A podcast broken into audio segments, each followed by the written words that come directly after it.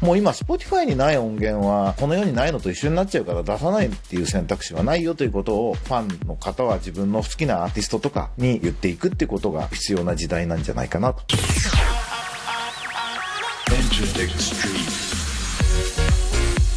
エンターテックストリート。音楽プロデューサー。そしてエンターテックエヴァンジェリストの山口の和です、えー、このポッドキャストはラジオトークアプリから Spotify などにも配信しています。あなたが聞いているサービスでブックマークお願いします。今とこれからのエンターテインメントテクノロジーのホットトピックスについて一緒に考えていくこのプログラム。短い時間ですがどうぞお付き合いください。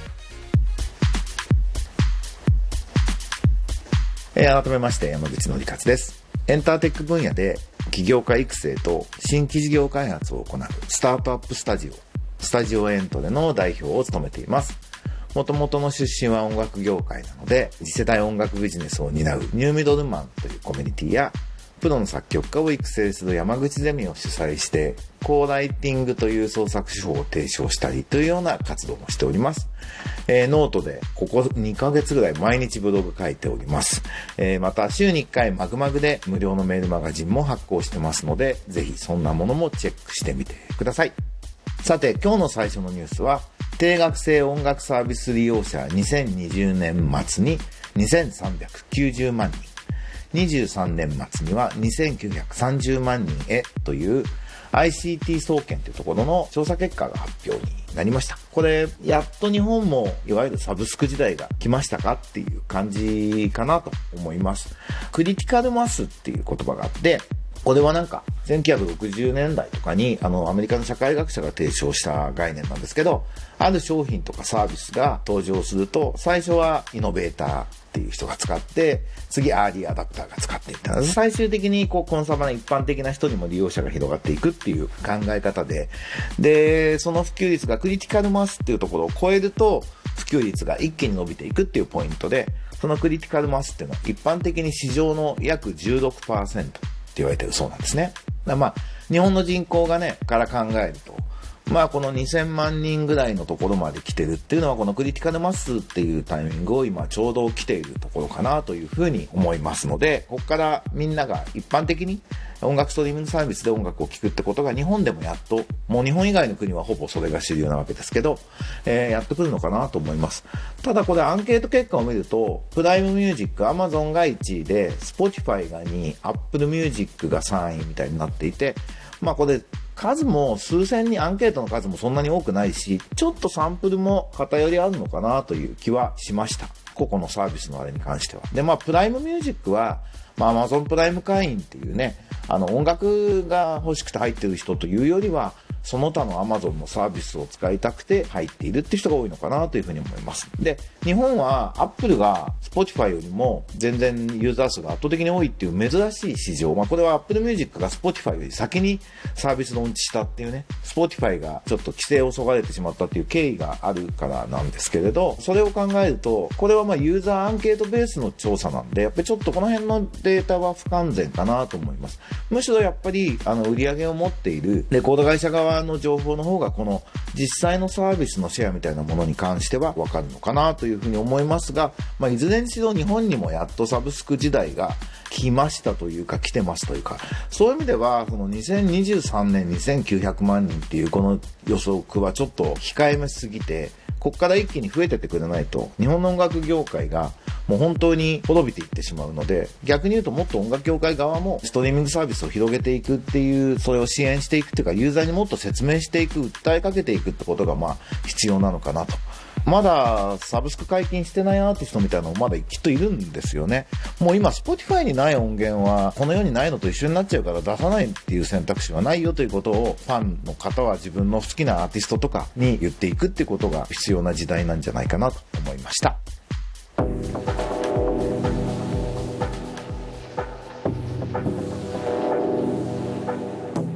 さて、続いてのニュースです。KDDI は NDR ってのかな海外のスタートアップと一緒に開発したスマートグラス NDR ライトを12月1日に発売すると発表しました。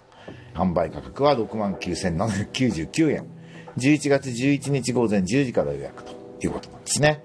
えー、まあ、AR、VR って言い方しますけど、まあ、ユーザー体験としては、技術的にはね、まあ、似た技術を使うにしても、ユーザー体験としては別なので、もうそもそも別に語られるべきかなと思うんですけど、AR は、あの、すごい僕も注目してます。で、メガネ型っていうのが一番、要するに既存の位置情報だったり、いろんな情報とデジタル情報を同時に使うっていうのが AR なんで、まあ、メガネ型が一番答えになってくるのかなというふうに思います。で、このキャリアがね、キャリアとかがやるっていうのは、まあ、一般的に広がっていくチャンスだと思うので、期待したいんですが、ただ7万円はね、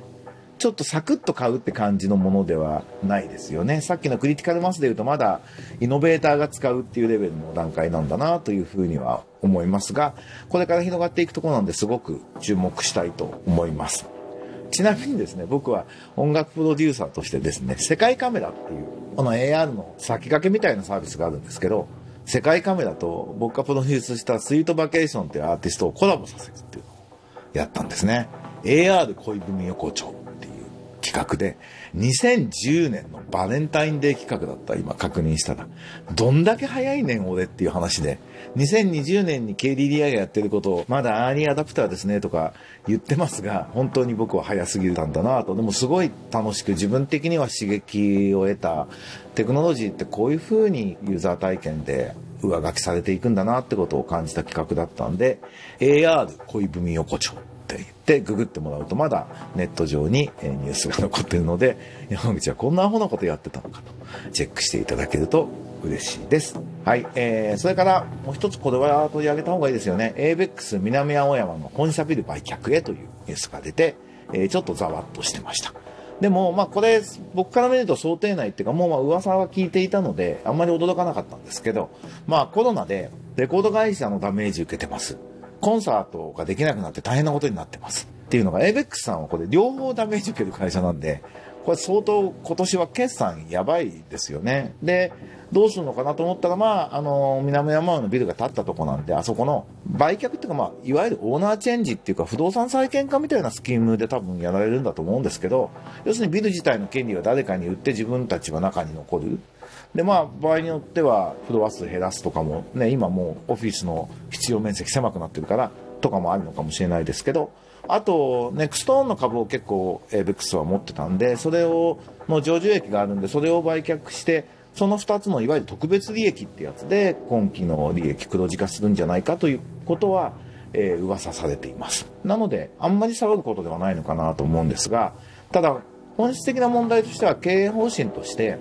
そのコンサートのプラットフォーマー的なポジションになっていくのか、サービスを提供する側に中心を移していくのか、コンテンツのヒットメーカー、楽曲などやアーティストを売っていくっていうところであり続けるのかっていう。で、もしヒットメーカーであるとすると、時代がね、ABEX の黄金時代から社会の仕組みが変わった時に、再現可能性、上場会社なんで再現可能性があるビジネスですよってことをちゃんと投資家に担保しなきゃいけないんで、まあ、そこをどうするのかっていうところが今問われてるのかなというふうに思います。で、まあ、創業者の松田さんはもう攻撃力100%みたいな人で、ともかくヒットメーカーで味付けない手だし、俺が出せばヒットするって多分思ってるので、まあ、それでちょっとエベックス大変だったんだと思うんですけど、あの、一応経営からは一歩引かれるっていうことなので、どちらかというと、プラットフォーマー的な方向に行くのかどうなのかなということを注目してます。あの、まあ、そこ、ABEX はやっぱりその、スタッフがすごく優秀なので、若い人材があそこに集まってるんで、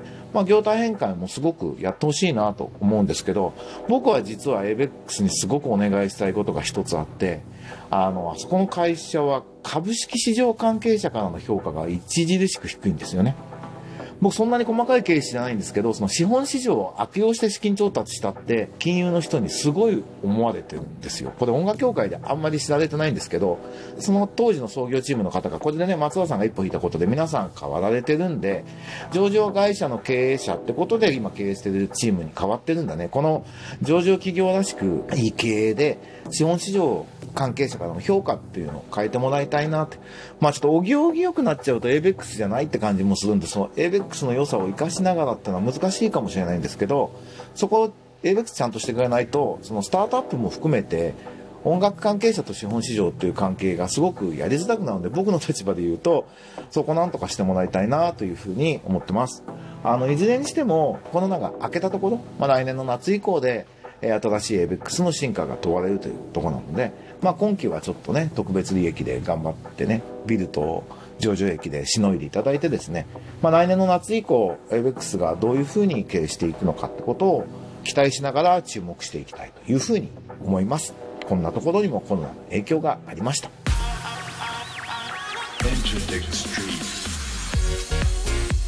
ということで、今週はこの3つのニュースをちょっと解説してみましたが、いかがでしたでしょうか？